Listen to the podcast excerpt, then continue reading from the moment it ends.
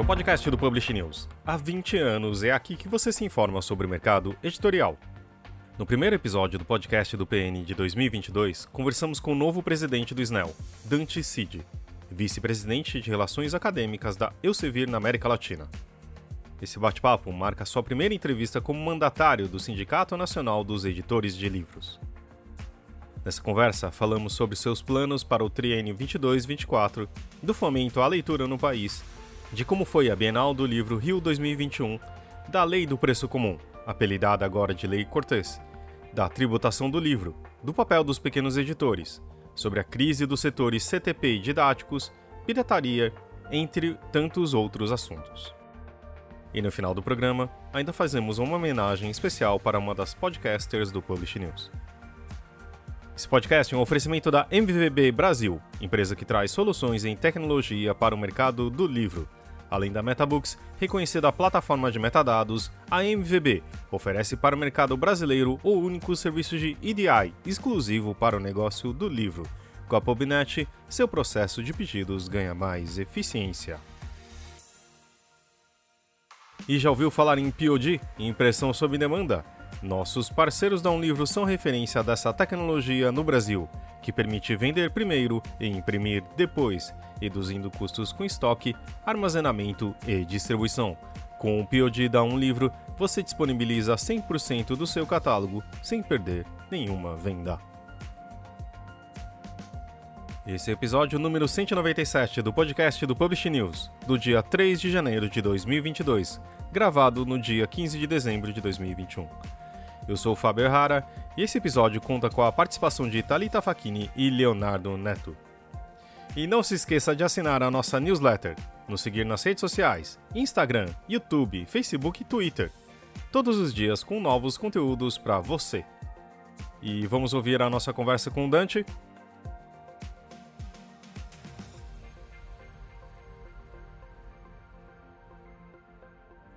Oi, Cid, seja super bem-vindo aqui ao podcast do Publish News. Te agradeço muito por ter é, se, se, se, disposto a, a, estar aqui conosco. É o nosso primeiro programa de 2022.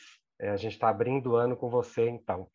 É, esse programa vai ao ar na, segunda, é, na primeira segunda-feira de janeiro, embora a gente esteja gravando aqui em dezembro ainda. É, e você, obrigado, Leonardo, pela, pelo convite. Obrigado, Fábio, Thalita. Prazer enorme estar aqui com vocês todos e com os ouvintes. Que bom. É, e essa altura do campeonato, né, quando esse programa for ao ar, você já terá sido empossado presidente do SNEL. É, eu queria Verdade. saber é, que desafios você, você vê assim já para o seu primeiro ano de, de mandato, o que, que é que você entende como o principal desafio do setor que você vai ter que enfrentar já nesse primeiro ano de, de presidência no SNEL? Leonardo, os desafios são recorrentes, os mais importantes são recorrentes, não há novos desafios, há um crescente de alguns desafios já, já pré-existentes. Eu diria que o principal no nosso país é o do maior fomento à leitura. Vocês todos acompanham as nossas pesquisas, retratos da leitura, por exemplo, indicando que praticamente metade dos brasileiros alegam não terem lido um livro sequer pelo menos no ano anterior, talvez alguns deles nunca a vida inteira. Então, eu diria que o meu principal desafio é, é alterar esse quadro. É, vocês vejam, por exemplo, a Bienal que acabou de se encerrar, né? a emoção que me dá ver jovens, crianças demonstrando aquele amor, aquela paixão pelo livro nos corredores, nos estantes. E aí eu penso, por que parar aí, né? A Bienal terminou, mas o SNEL pode ajudar a trazer esse ambiente de proximidade do livro para as escolas, para as comunidades, trazer o livro mais acessível. Por que, que na Bienal a gente vê todo aquele movimento? Porque, de uma forma ou de outra, por vários aspectos, o livro, naquele momento, naquele lugar, se tornou mais acessível para todas aquelas crianças e jovens. Então, a gente pode trazer esse, essa proximidade, esse ambiente, através de convênios, e é isso que eu quero é, priorizar no meu mandato, para levar essa proximidade do livro a comunidades, a escolas, a lugares públicos. Vou tentar vários convênios para tornar essa troca com um livro bem mais acessível por todo o público que tem esse desejo.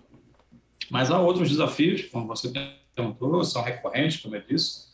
A defesa da liberdade de expressão é algo que a nossa guarda jamais pode baixar, não só no Brasil como no mundo. Eu represento o nosso sindicato também na International Publishers Association, em vários comitês, no Comitê de Direitos Autorais, no Comitê de, de, de Membros, e na, na, na, liberdade de publicação, liberdade de expressão, diria com a tradução livre, e que eu vejo, posso através dessa participação perceber que desafios que nós vemos é, no Brasil não são exclusivos nossos. Há diversos problemas ocorrendo ao redor do mundo, é, ameaçando a liberdade de expressão, a liberdade de publicação, ameaçando os direitos autorais, e essas bandeiras são bandeiras recorrentes dos NEL, digo que são é, fundamentos nossos, dois pilares principais, proteção do direito autoral e proteção da liberdade de expressão. Essas são duas formas, são dois pilares de fomentar a presença do livro é, no Brasil. Gostaria de falar um pouco sobre, é, eu, como, eu, como você é editor também e também presidente do Instituto Pro Livro, né? Uh, mas também foram dois anos agora, né? agora a gente já, em 22, né? Mas imaginando 20, 21, sendo uma grande. Foi, claro, é uma tragédia que a gente está vivendo, mas dentro do, do, do segmento editorial, né? Ah, foi um, um começo muito assustador, mas 22, 21 principalmente, tendo uma recuperação muito importante e ouvindo de editores que foi melhor que 19, que foi um ano muito bom, etc. Né? Mas isso também a gente percebe, quer dizer, isso é uma impressão minha também, que uh, grandes empresas conseguiram passar por, por esse momento mais tortuoso em 20 e em 21 conseguir ter algum tipo de fruto. Né?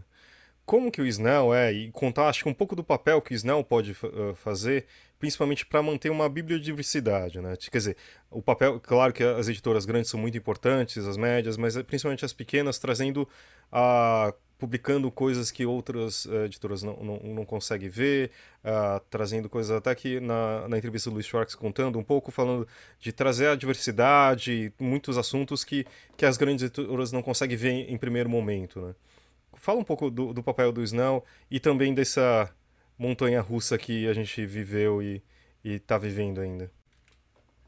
É, são ótimos pontos, Fábio. Eu vou tentar comentar em três aspectos, isso que você colocou.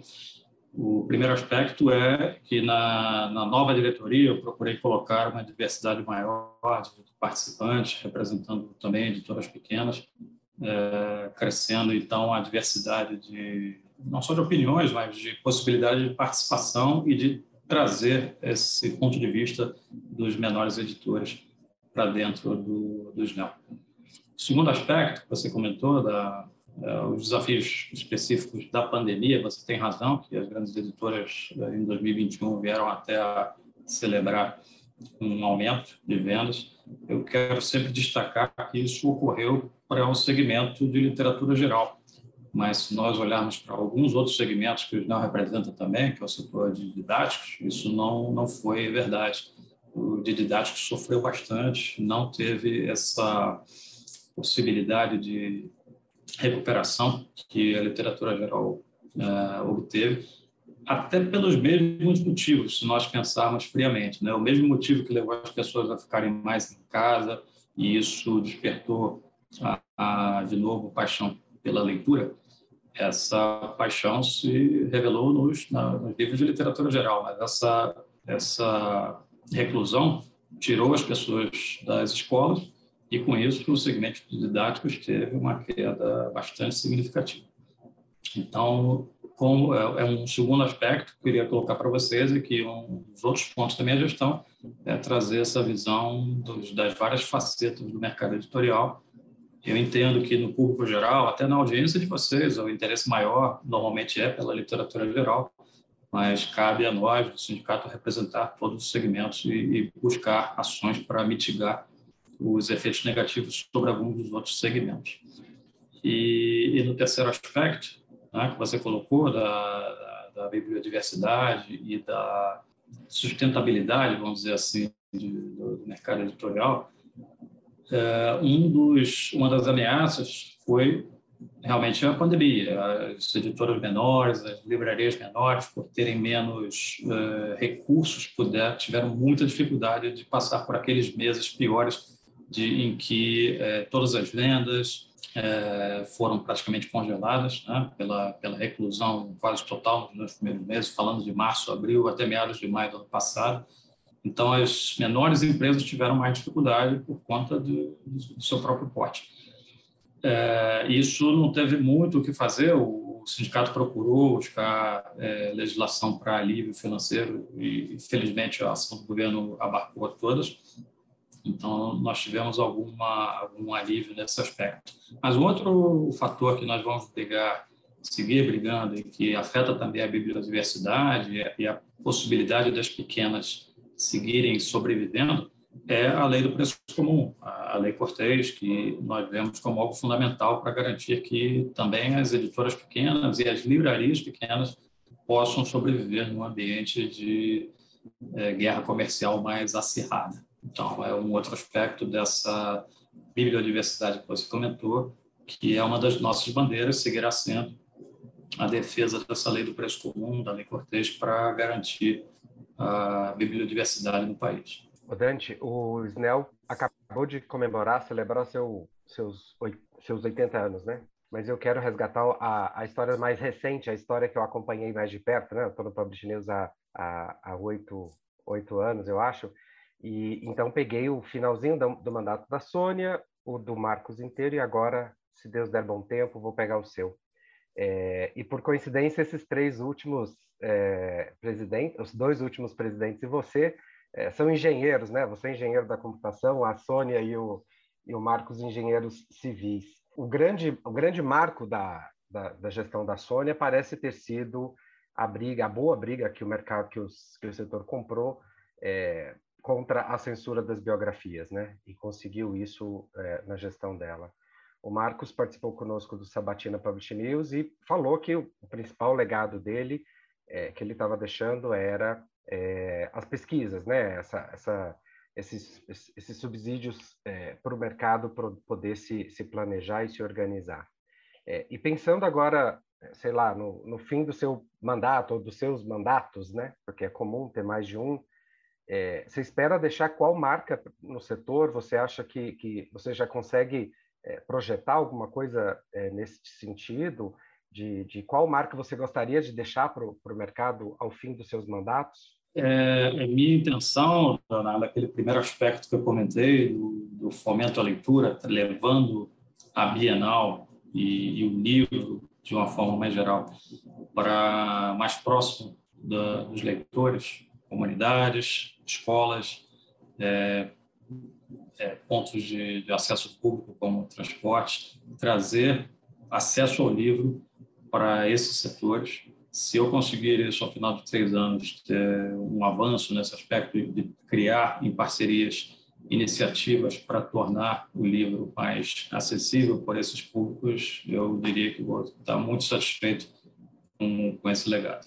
Cid, você comentou já duas vezes sobre a Bienal e a, e a importância que isso vai ter para você alcançar esse seu objetivo no geral daí na sua presidência no SNEL.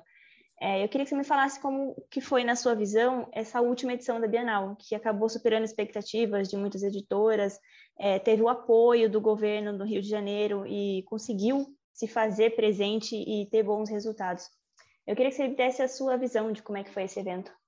Obrigado, Thalita. Eu, eu fiquei feliz demais. Vocês imaginem a, a discussão que nós tivemos que ter em todo o primeiro semestre, é, com todo o quadro. Se vocês conseguirem se reposicionar na situação da, da pandemia no nosso primeiro semestre, o país estava em desespero, estava um caos, pouquíssima vacinação, curva subindo dramaticamente.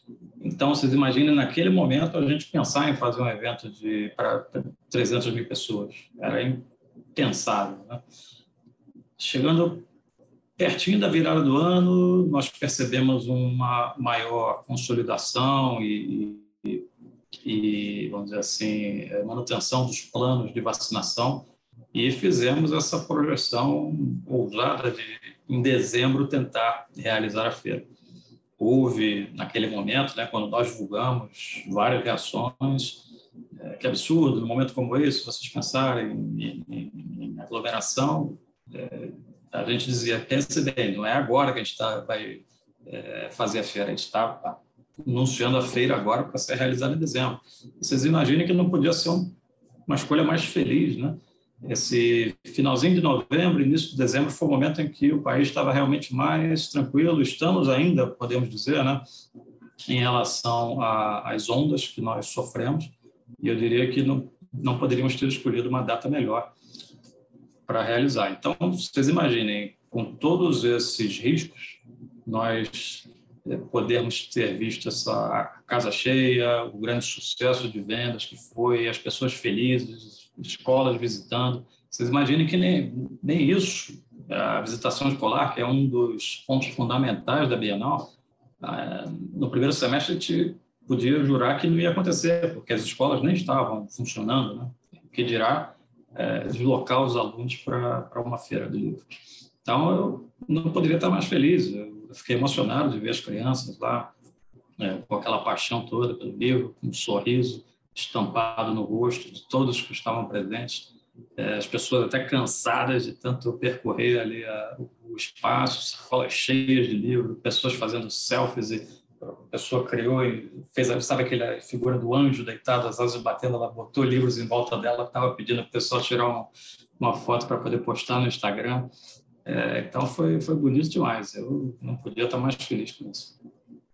Dante, um do, da, das principais razões de existir de uma, de uma entidade de classe é representar seus é, interesses junto a, a, a, governos, ao poder legislativo, executivo e etc. Né?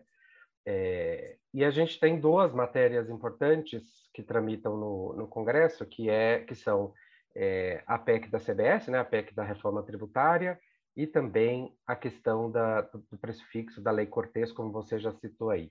Eu queria entender é, quais, na sua visão, quais deveriam ser, ou quais são, ou, ou quais é, estratégias a gente pode esperar da sua gestão para que essas duas coisas, uma ande, no caso da, da Lei Cortês ande, é, e no caso da, da CBS, seja de uma vez por toda enterrada e não se fale mais nisso sobre a tributação do livro, né? Exato, Leonardo, é, é um ponto que requer nossa atenção permanente.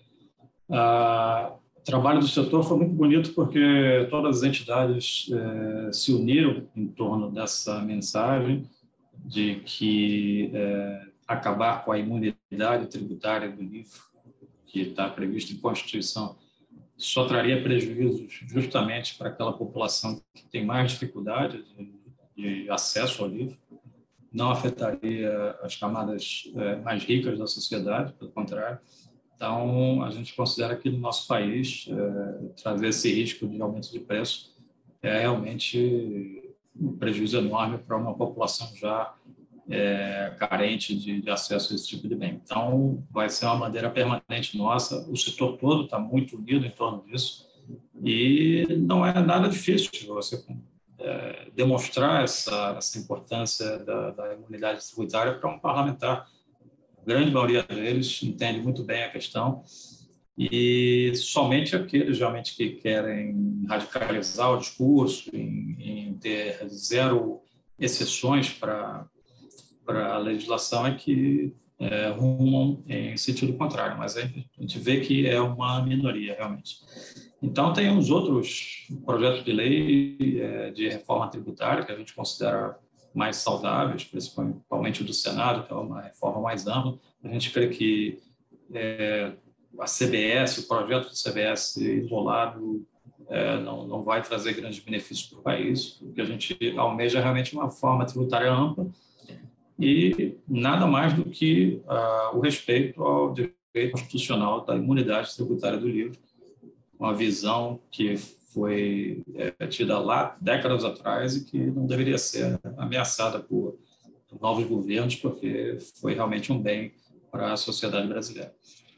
O segundo projeto de lei, a Lei Cortês, é, entendo que pela herança que nós temos é, de controle de preços ainda é, infelizmente, muito forte na memória da, da população brasileira, de meia idade em diante, é, realmente é um tema é, controverso, porque as pessoas confundem controle de preço com aquilo tudo que aconteceu lá atrás, é, na década de final de 80 e início de década de 90.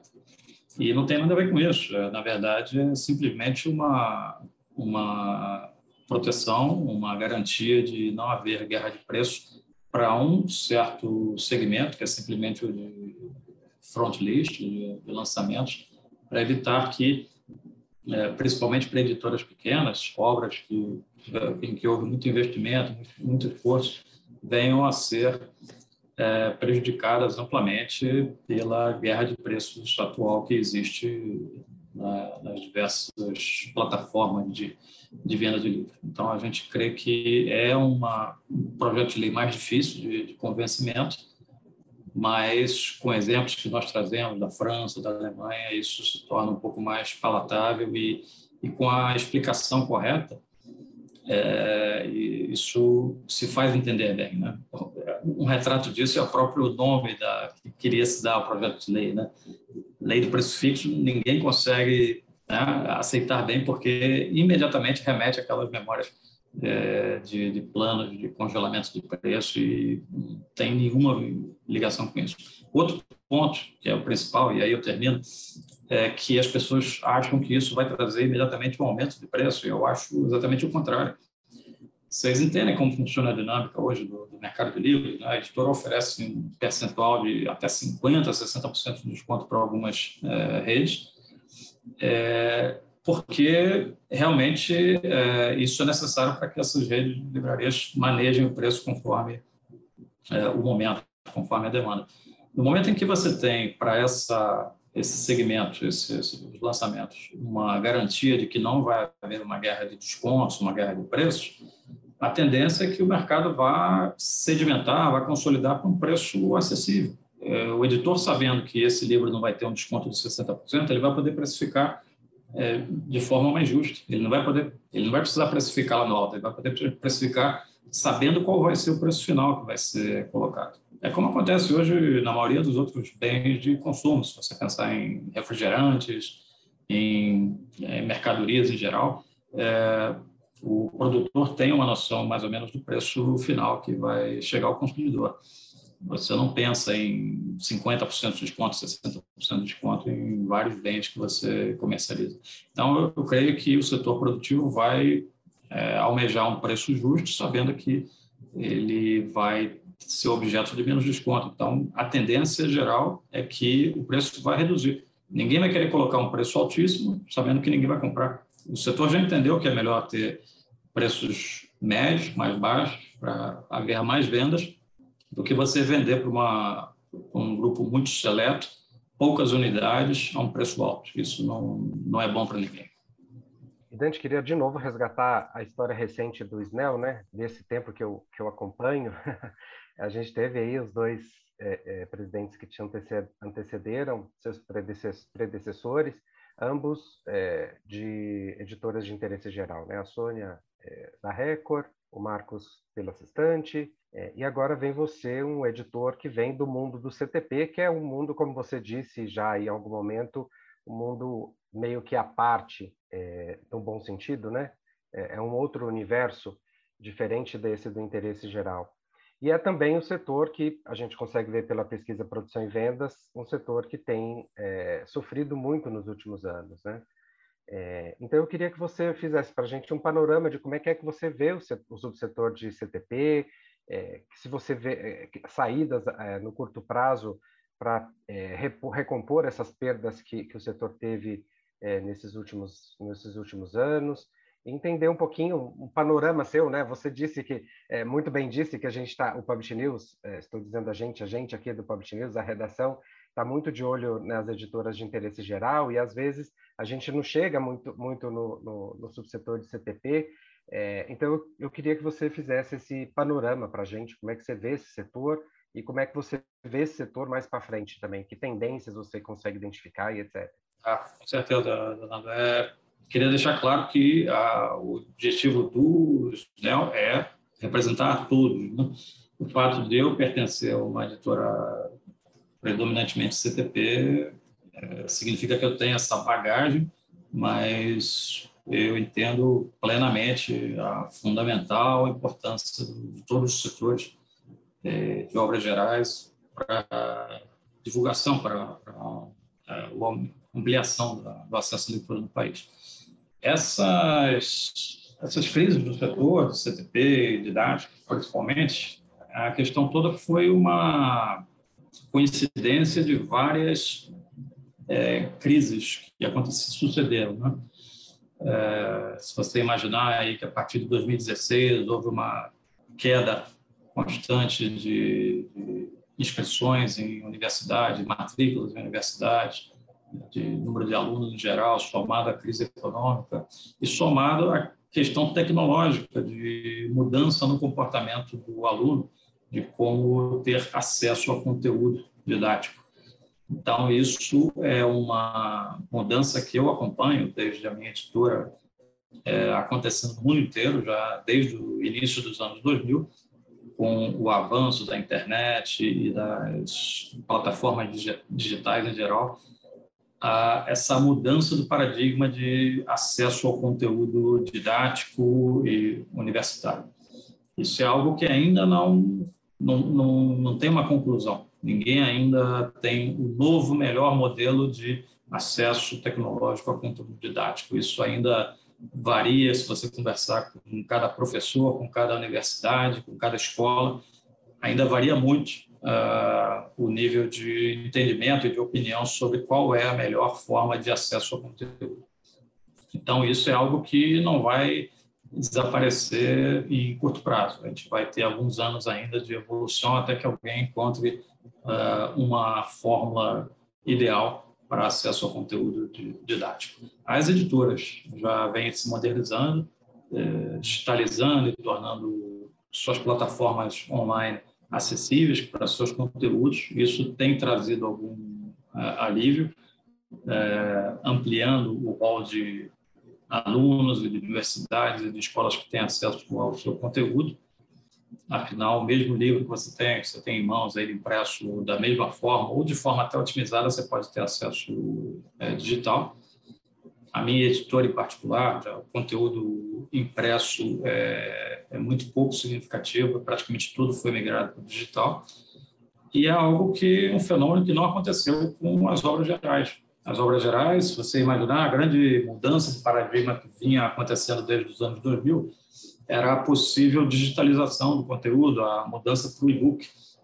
Então, se vocês lembrarem, aí há uns 15 anos atrás, todo mundo apostava ah, em 15 anos o livro vai ser 100% digital, não vai haver mais livro impresso, porque o digital vinha num crescente percentual anual que matemáticos faziam essa projeção de que em 15, 20 anos tudo seria digital. E a gente vê que isso não aconteceu mesmo em torno de 2010, 10 anos depois do início dessa digitalização do livro, somente nos Estados Unidos na Inglaterra você teve um percentual maior de 30%, 40%, e dependendo do segmento, até 50%, perto de 50% de, de, de, de share, né, de, de, presença, do, participação do digital com o impresso. Mas na América Latina e na maioria das outras regiões isso nem chegou perto. Aqui, a gente historicamente nunca tinha passado dos 4%, 5% de presença do livro digital em comparação com o impresso. Outra coisa que mudou bastante na, pandemia. A pandemia, não só a compra online aumentou muito de, de livros impressos, mas também a compra online de livros digitais aumentou bastante. Eu mesmo sou um leitor assíduo de, livros digitais porque, por conta do meu trabalho, eu sempre tive que viajar muito e, para mim, sempre foi muito mais prático levar dezenas de livros num, dispositivo só, ao invés de ter que carregar todo aquele volume. Mas adoro ter meus livros impressos, sempre que eu tenho a oportunidade de manusear, eu, eu realmente é uma sensação que não tem paralelo você faz no digital, mas a praticidade digital está aí. Mas eu, eu digo isso porque essas previsões que é, costumam ser feitas aí para o futuro, 20, 30 anos, que é, vai ser um modelo que vai prevalecer, eu duvido muito. Eu acho que modelos vão coexistir ao longo de décadas. Para algumas escolas, universidades, para alguns leitores, é, vai continuar fazendo diferença se é ler digital, ler é, o impresso. Então, eu acho que isso vai continuar existindo em paralelo durante bons anos, até que o modelo prevaleça de forma mais, é, mais importante. É, só para aproveitar também a sua resposta também, uh, é para falar que acho que um, um, dos paradigmas também mudando como editora, né, acho que o ano que vem vou completar acho que 20 anos no mercado editorial, mas antes era vender livro físico, né, basicamente era isso, então era vender livro.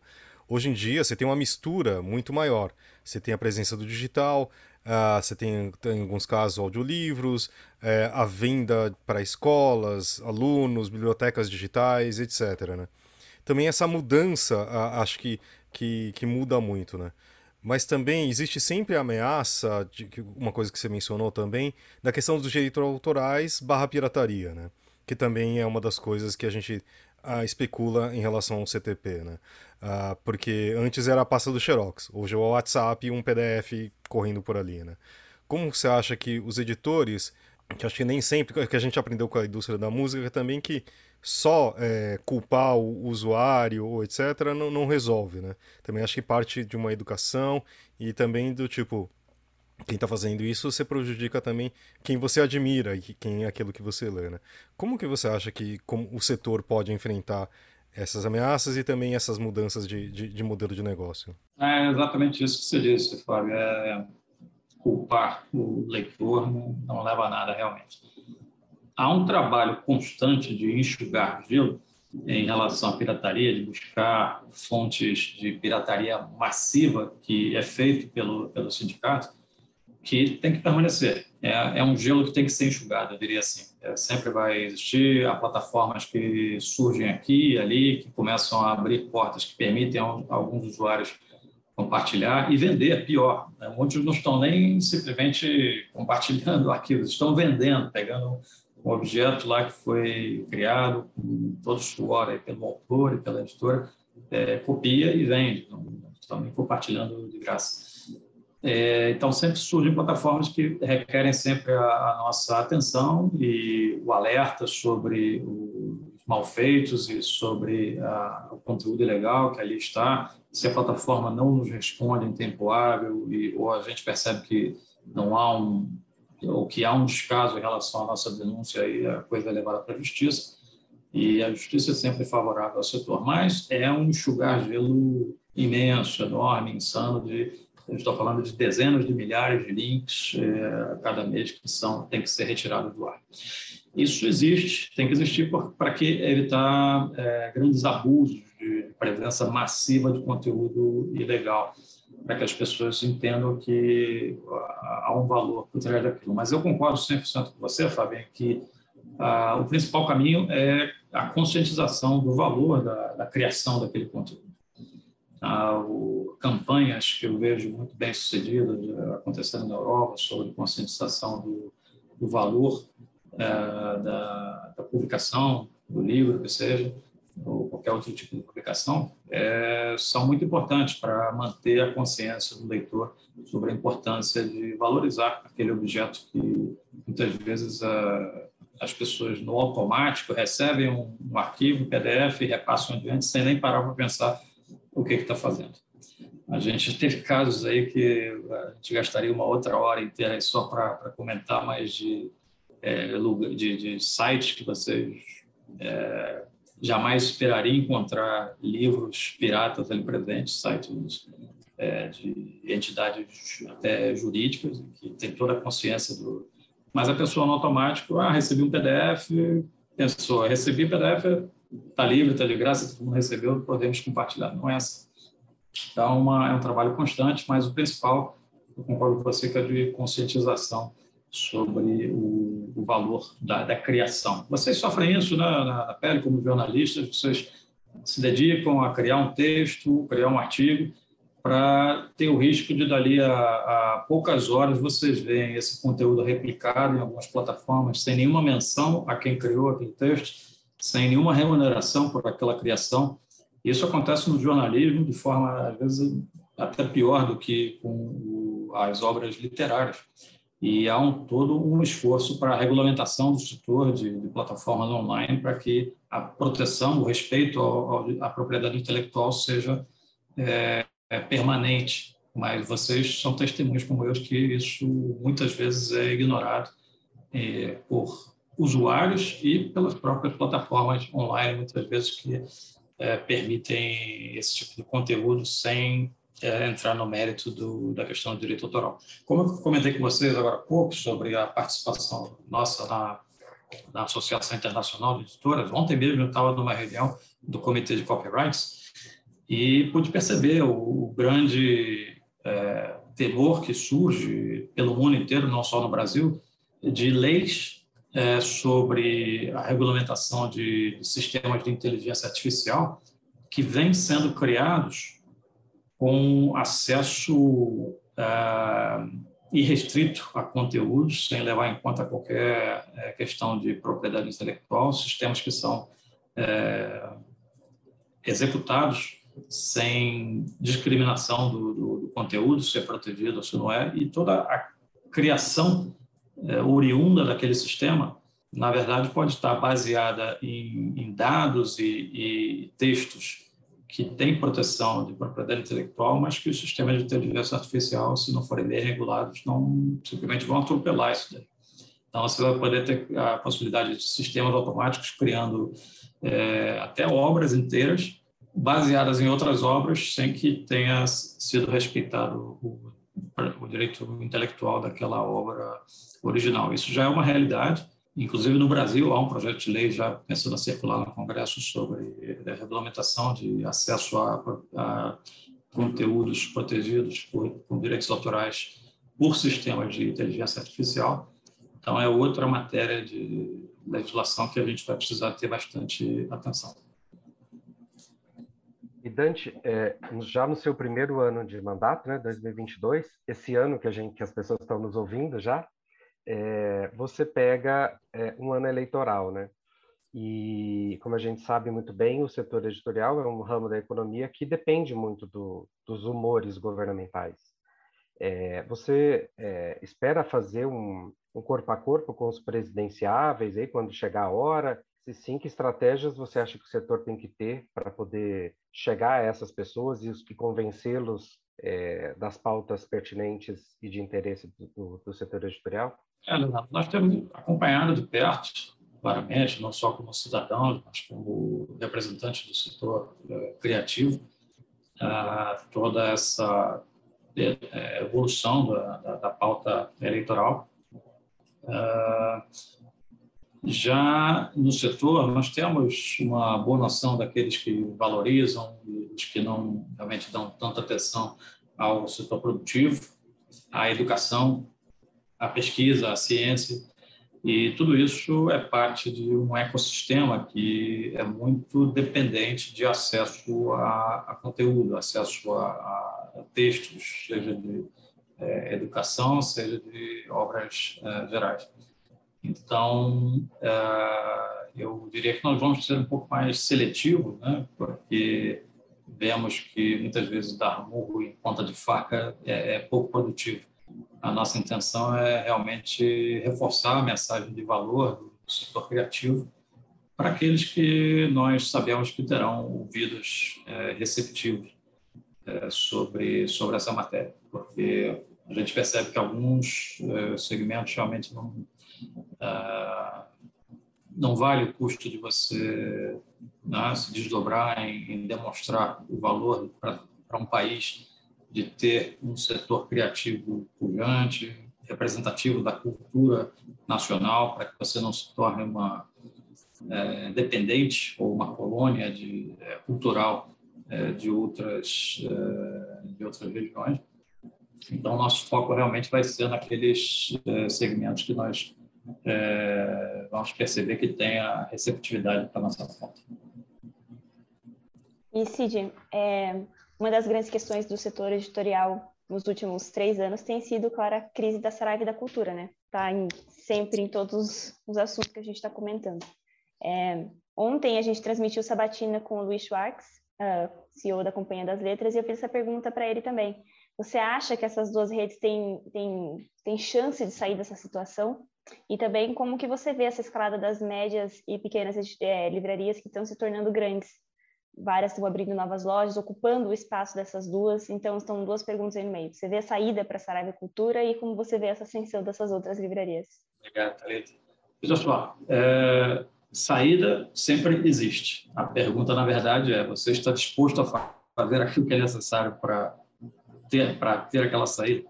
Essa é a questão. É, nós vimos é, fenômenos semelhantes acontecendo em outros países, na Inglaterra, nos Estados Unidos, grandes redes, que de alguma forma é, vieram a se recuperar.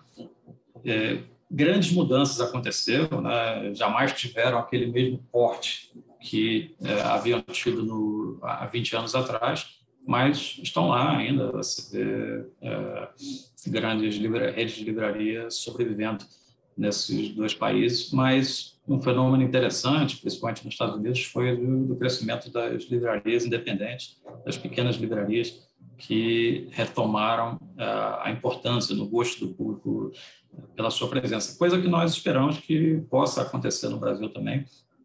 Um dos motivos pelos quais nós defendemos a, a legislação do, do, da Lei Cortês para que essas pequenas livrarias possam sobreviver em meio a toda essa guerra de preços e que novas grandes redes venham ocupar parte do espaço que havia também é, pela Saraiva e pela cultura. A gente vê com felicidade que isso vem acontecendo. A gente acha importante demais, apesar de. Eu concordo com o Luiz, né? apesar de, de toda a importância do comércio online, é algo fundamental e que é, é da vida atual. Nós percebemos que na própria pandemia foi fundamental para as pessoas continuarem tendo acesso a, aos seus produtos é, essenciais é, e eu respeito demais isso. Eu acho que não é algo que tenha que ser combatido, é algo que tem que ser é, coexistido. Né? E, mas a presença de livraria física é diferente de você comprar, vamos dizer assim, a sua marca é, principal de é, sabonete, vamos dizer assim, você vai online, vê onde está mais barato e compra. Agora você manusear um livro, folhear, experienciar aquele conteúdo e olhar outras variedades que existem ali na, na bancada é algo que faz a diferença para a experiência do leitor. Então, a livraria física, eu considero que é uma experiência fundamental para o fomento do hábito de leitura, para aquele prazer da leitura que é, torço muito para que não deixe de existir, para que realmente é, tanto redes grandes quanto pequenas continuem mantendo suas lojas para que o público em geral possa continuar tendo acesso aos livros. O livro não é algo que você possa escolher assim de forma online, de maneira tão dizer, imparcial como você escolhe bens de consumo em geral. A gente está aqui caminhando já para o final do nossa, da nossa conversa. Não sei se você gostaria de falar mais alguma coisa aqui, já que você nos deu a honra de ser a primeira entrevista é, com o presidente, uh, antes de a gente terminar. A honra foi minha, Fábio. Eu agradeço demais esse espaço e espero que a gente possa conversar bastante ao longo dos próximos três anos. Eu quero simplesmente deixar como mensagem que, na minha gestão, eu estou completamente aberto a, a, ao diálogo com qualquer é, pessoa amiga do livro seja é, de que segmento for, livreiro, autor, editoras, é, livrarias em geral. Então, eu gostaria muito que, na minha gestão, esse canal, esse diálogo estivesse muito aberto para que juntos possamos entender é, melhor o ecossistema do livro e, e trabalhar em conjunto para que isso é, venha sempre a evoluir no nosso país. Pequenas editoras, principalmente, que não se sintam é, ouvidas venham até nós para que a gente possa trabalhar em conjunto com ações como essas de, de promoção do acesso à leitura, trabalho junto a, a comunidades e a escolas para que uh, o acesso à leitura seja sempre facilitado. Portas dos NEOs estão abertas mais do que nunca para um encontro com qualquer um que seja amigo do livro. Muito bom. Obrigado, Dante. Agora a gente vai para as indicações, então. E já voltamos aí.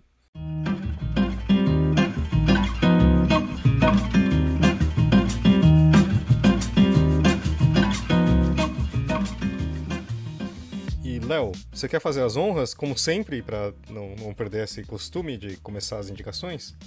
Ô, ô, Fábio, eu tinha separado um livro aqui para indicar e eu vou indicar ele muito rapidamente, que é O Regresso de Juliaman a Paraty, da Teolinda Gerson.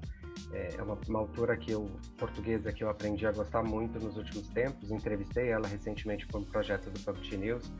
É, então eu indico esse livro. Mas mais do que indicar esse livro, do que fazer uma indicação, é, eu queria fazer um agradecimento. É, a gente hoje está gravando, Cid, sem uma pessoa é, que é muito importante para a gente, eu estou me segurando para não chorar, que é a Maju. É, a Maju cuidou dos nossos projetos especiais nos últimos anos e ela está de saída do Publish News. É, inclusive, o podcast era um dos projetos que ficava na, na alçada dela, né? como os, os prêmios Publish News e Jovens Talentos, a Casa Publish News em Paraty, é, todos esses grandes projetos que levaram o nome do Publish News adiante nos últimos anos, é, tem a assinatura da Raju, é, vai deixar uma saudade imensa e, e, e eu estou super feliz ao mesmo tempo, porque ela está indo para um lugar maior, vai crescer, é, mas de todo modo, eu queria, além de indicar o livro da, da, da Teolinda, agradecer a Maju por tudo, né? Ah, eu não prometi que eu não ia chorar, caceta. E ela nem tá aqui para me ver chorar.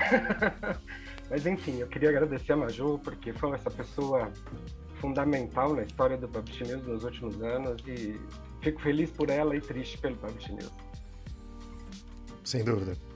É, eu não tenho mais como concordar, acho que é, é mais que justo dedicar todo, todo esse episódio também o podcast, porque ela foi fundamental quando, quando a gente teve, teve a ideia, ela sempre abraçou o projeto e toda sorte para Maju que competência com certeza ela sempre teve, e aí vai ser um caminho bem bonito aí no mundo dos livros. Mas, Cid, para fazer as honras aqui, você gostaria de indicar uma, alguma coisa também? Ah, primeiro eu quero dizer que foi muito bonito, Leonardo, ver é, todo o apreço aí que você tem. Então, é, é bom quando a gente sente essa que já é saudade, né? Mas sabendo que a pessoa está indo para um lugar né, em que está, vamos dizer assim, se desenvolvendo. É, é, todo funcionário da editora que saía, mas que eu via que era para uma oportunidade melhor, eu sempre ficava feliz pela pessoa, apesar da perda para o grupo, e é algo que a gente tem que ter sempre essa, esse lado positivo no coração, como você está tendo, apesar da perda, saber que é para uma, uma etapa melhor. Sobre indicação, veja só, eu, eu adoro livros, né? E, é, apesar de amar ficção científica é, nas telas, eu nunca fui muito leitor de ficção científica. As minhas leituras sempre foram mais do estilo que mescla um pouco história, com H maiúsculo, com, com ficção. Então, adoro Humberto Eco, adoro Ken Follett, uh, adoro Dan Brown também.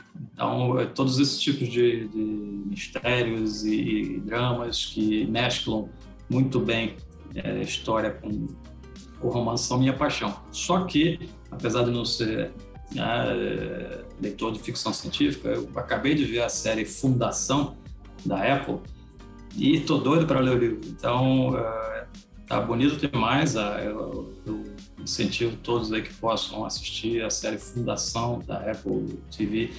Tá, tá lindo a forma como eles abordaram várias questões sobre é, diversidade, sobre é, divisão social, sobre consciência em outras é, entidades, como no caso representado lá pela, pela, pelos androides, mas uh, divisão social, autoritarismo, religiosidade e fundamentalismo religioso. É uma série vale muito a pena e em função disso estou doido agora para ler o livro que não era meu hábito ler ficção científica em mas esse daí eu vou querer ler o Isaac Asimov sempre foi é, admirei demais as obras dele e agora vou pegar para ler e você Talita e obrigado Ainda bem que você me deu, você, você, colocou o Cid na frente para me dar um tempo de respirar, que depois que o Léo falou, eu já começo a chorar também. É, queria estender meu agradecimento a Maju, que virou uma amiga, mais do que colega de trabalho. Aliás, todos vocês são, né? Enfim, eu prefiro dar o resto dos meus agradecimentos é, pessoalmente para ela, porque senão eu vou chorar aqui e não vou conseguir fazer uma indicação. Então, a gente está gravando isso em dezembro, só que esse podcast está indo ao ar em, em, janeiro, então tem duas séries que eu já sei que eu vou gostar, já estou prevendo o futuro aqui. indicar as duas, duas as segundas temporadas de Emily in Paris e The, The, The Witcher, que estreia na Netflix nessa próxima semana do que a gente está gravando aqui em dezembro, mas que até janeiro a gente já terá assistido. Então, e acredito que vão ser ótimas. Então, essas são as minhas indicações para o futuro. Eu queria, eu tô meio atrapalhado agora porque também tá meio difícil. Mas eu assisti um filme incrível na Apple TV também, o Dante comentou. Tem muita coisa legal ali, a gente não fala tanto, mas é assim, se você imaginar que é uma história do Tom Hanks sozinho com um cachorro e um robô, chama Finch. Mas você fala assim, acho que eu já vi essa história de um jeito diferente, mas é, o Tom Hanks eu acho um cara incrível que, tipo, parece um cara que você toma um chá na esquina e bate um papo e a relação dele de ser uma pessoa meio tipo. Ele tá no fim do mundo, ele tá sozinho, só que sempre teve, na verdade, e é um cara mega inteligente, ele constrói robôs sozinhos, sem auxílio de ninguém. Mas é, é um, eu, faço um paralelo com o mundo que a gente vive hoje, tipo, nem, separado das pessoas. E, e, ele, no final, ele pensa muito na, nas relações que ele teve, né? E, tipo, que ele poderia ter feito diferente. Mas é um filme bem bonito, assim, é, é divertido. É tipo, o robô e o cachorro são super humanos, assim, às vezes mais que ele, então é muito legal, assim, ver. É, é, é meio estranho pensar nisso agora, não é a coisa mais feliz, mas eu acho que a ficção científica tem esse papel também, né, de tipo refletir sobre o presente e as escolhas que a gente faz. É, é, mas, como falei, eu queria agradecer realmente a Maju. É, tipo, sempre foi uma pessoa muito incrível, sempre é, me mostrou um monte de coisa sobre os meus preconceitos de escolhas e de falas, de um jeito super, super bacana. Ela sempre foi muito companheira e, tipo, muito aberta a ouvir e fazer coisas que a gente não imaginava que uma pessoa tão jovem, né, quando você vê, a vê pela primeira vez, e só que ela sempre bateu no peito e resolveu. Então, acho que é mais que esse programa, acho que todo esse trabalho que a gente faz aqui e que eu sinto como é, amigos são aquela família que a gente escolhe e eu acabo fazendo parte porque eu escolhi. Obrigado, Maju. Beijo e toda a sorte do mundo. Temos um programa, Fabinho? Temos. Queria agradecer muito ao Cid, desculpa por estar. Sei que você acabou entrando numa festa de família de Isso despedida. que eu ia falar, ele tá achando, acho que o Cid vai achar que aqui é baixo astral, mas não é não, Cid. É só que hoje você, ele é, é, é excepcional aqui. É todo mundo é bom humor. Nada, nada, foi lindo ver a dedicação de vocês a, a ela e fico feliz de ter sido, ter assistido isso de primeira, primeira mão. Já, já que a Maju não tá aqui, eu vou fazer o papel dela, hein? o hum. Cid, é, e, uma, uma, um pedido ao vivo, ao vivo não, né? É, ao, ao, como é que fala isso? Não é ao vivo, a gente está no ar, no ar, pedido no ar. Um dos projetos que a Maju cuidava até, até ontem do, no Publish News é os Jovens Talentos, que a gente tem o apoio do, do SNEL. E fica aqui meu apelo, não nos abandone nessa, por favor. é um projeto que eu tenho certeza de que o SNEL também se sente orgulhoso junto com a gente certeza. Pode com a gente sim. Então, boa Pessoal, sorte. Foi bom demais conversar com vocês. Obrigado demais pela oportunidade. Tá bom. Boa sorte aí nesse e para enfrentar esses problemas que a gente tem no mercado, mas a gente tem com certeza aí um bom caminho. Valeu, Dante, pela presença aqui. Obrigado. Sim. Obrigado demais. Tchau, gente. Todos, grande abraço. Tchau, tchau. Bom 2022 para todos. Até mais. Tchau.